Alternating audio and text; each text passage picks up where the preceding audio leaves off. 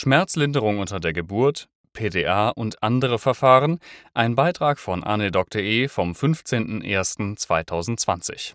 Zur Linderung des Wehenschmerzes unter der Geburt wurden bereits viele Verfahren getestet. Im Prinzip kann man sagen, dass jede Möglichkeit aus dem Formenkreis der Anästhesie bereits einmal an Gebärenden, natürlich mit den besten Absichten, ausprobiert worden ist. Ein Beispiel ist Äther. Bereits 1847 wurde er von James Young Simpson zur Unterstützung bei der schwierigen vaginalen Geburt eingesetzt. Natürlich auch Dinge wie Thiopental und äh, andere Narkotika mit entsprechend schlechten Abgarwerten nachher. Lachgas ist ebenfalls schon lange im Geschäft und anders als Äther bisher tatsächlich nicht abgeschafft.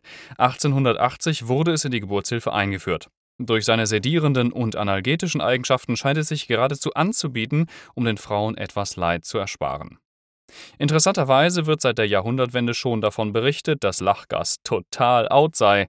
De facto erfährt es im Moment als Entonox, das sind 50% Lachgas und 50% Sauerstoff, ein Comeback, sowohl im Kreissaal als auch teilweise auf dem RTW als relativ sicherer Weg, um eine leichte Analgesie durchführen zu können. Tatsächlich scheint aber zumindest unter der Geburt die Wirksamkeit nicht über einen Placebo-Effekt hinausgehend beweisbar zu sein.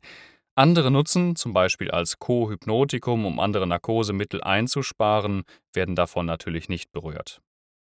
Der große Nachteil ist die zwangsläufige Nutzung eines halboffenen Systems im Kreissaal, was zu hohen Raumluftkonzentrationen und Belastungen für das Personal führt.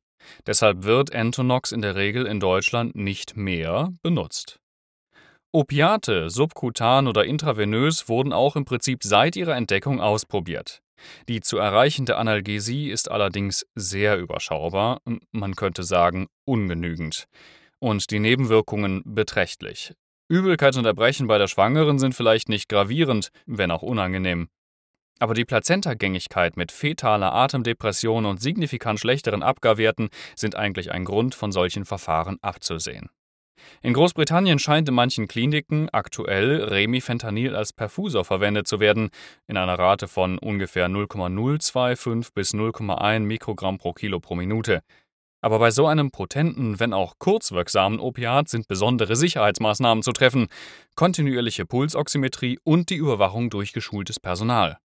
Das auch hierzulande genutzte Petidin ist äußerst nebenwirkungsreich und sollte nicht verwendet werden. Es ist wie alle Opiate plazentagängig, hat aber im kindlichen Organismus noch eine beträchtlich längere Halbwertzeit als im Erwachsenen. Atemdepression, Senkung der Krampfschwelle, schlecht.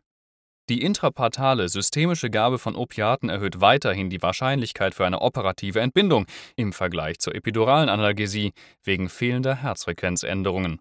Zwar ist die peridurale Anlage eines Katheters unter Wehenschmerzen bei den Patientinnen grundsätzlich schwieriger als bei einer elektiven Anlage perioperativ, dennoch ist die zu erreichende Analgesie bei gleichzeitigem Erhalt der Wehentätigkeit und Vigilanz sehr überzeugend auf Höhe der Punktion in L3-4 ist der Periduralraum noch relativ weit mit etwa 4 bis 6 mm. Dennoch können aufgelockertes Fettgewebe und Ödem unter der Schwangerschaft (Stichwort Progesteron) die klassische Loss-of-Resistance-Methode erschweren.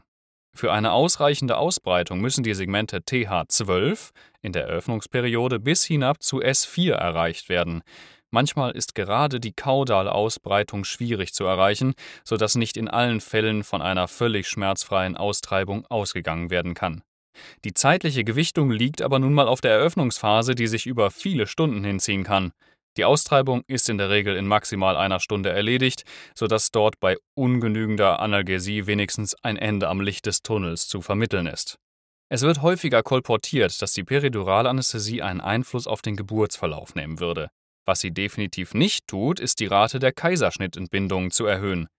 Das Gefühl im Schambereich ist aber naturgemäß beeinträchtigt. Gerade in der Austreibungsperiode, wo die Schwangere in bestimmte Richtungen drücken muss, also das Kind aus dem Becken heraus, kann eine beeinträchtigte Wahrnehmung dort zweifelsohne hinderlich sein. Was weiterhin sehr in Frage zu stellen ist, ist die Behauptung, eine PDA verlängere den Geburtsverlauf, siehe Quellenanhang im Artikel. Tatsächlich scheint das sehr unwahrscheinlich zu sein. Von einer klaren Korrelation kann bei weitem nicht gesprochen werden. Interessanterweise hat die Gebärposition bei einliegender PDA einen Einfluss auf den Erfolg der Spontangeburt. Die aufrechten Positionen wegen der Schwerkraft werden von Geburtshelfern favorisiert, aber gerade diese scheinen nicht bei einer liegenden PDA Gutes zu tun. Im Gegenteil, die liegende Position scheint hier der Modus der Wahl zu sein, um spontan entbinden zu können. Die Periduralanästhesie ist der Goldstandard zur Schmerzlinderung in der Geburtshilfe. Sie ist ein relativ risikoarmes Verfahren mit einer hohen Erfolgsrate und im Prinzip keinem nachweisbaren negativen Einfluss auf den Geburtsverlauf. Im Gegenteil, nach eigener Erfahrung sorgt die gute Analgesie für eine Entkrampfung der werdenden Mutter und beschleunigt teilweise sogar den Geburtsverlauf erheblich. Viele Probleme und Effekte werden dem Verfahren zugeschrieben, einfach nur, weil da jemand in den Rücken sticht. Das ist doch nicht normal. In der Tat sind bei gut gelegter PDA messbare Effekte auf die Geburt außer der Analgesie schwer nachweisbar. Dass dennoch Komplikationen passieren können, liegt in der Natur der Sache, es ist eben ein invasives Verfahren. Aber das gehört in einen anderen Artikel.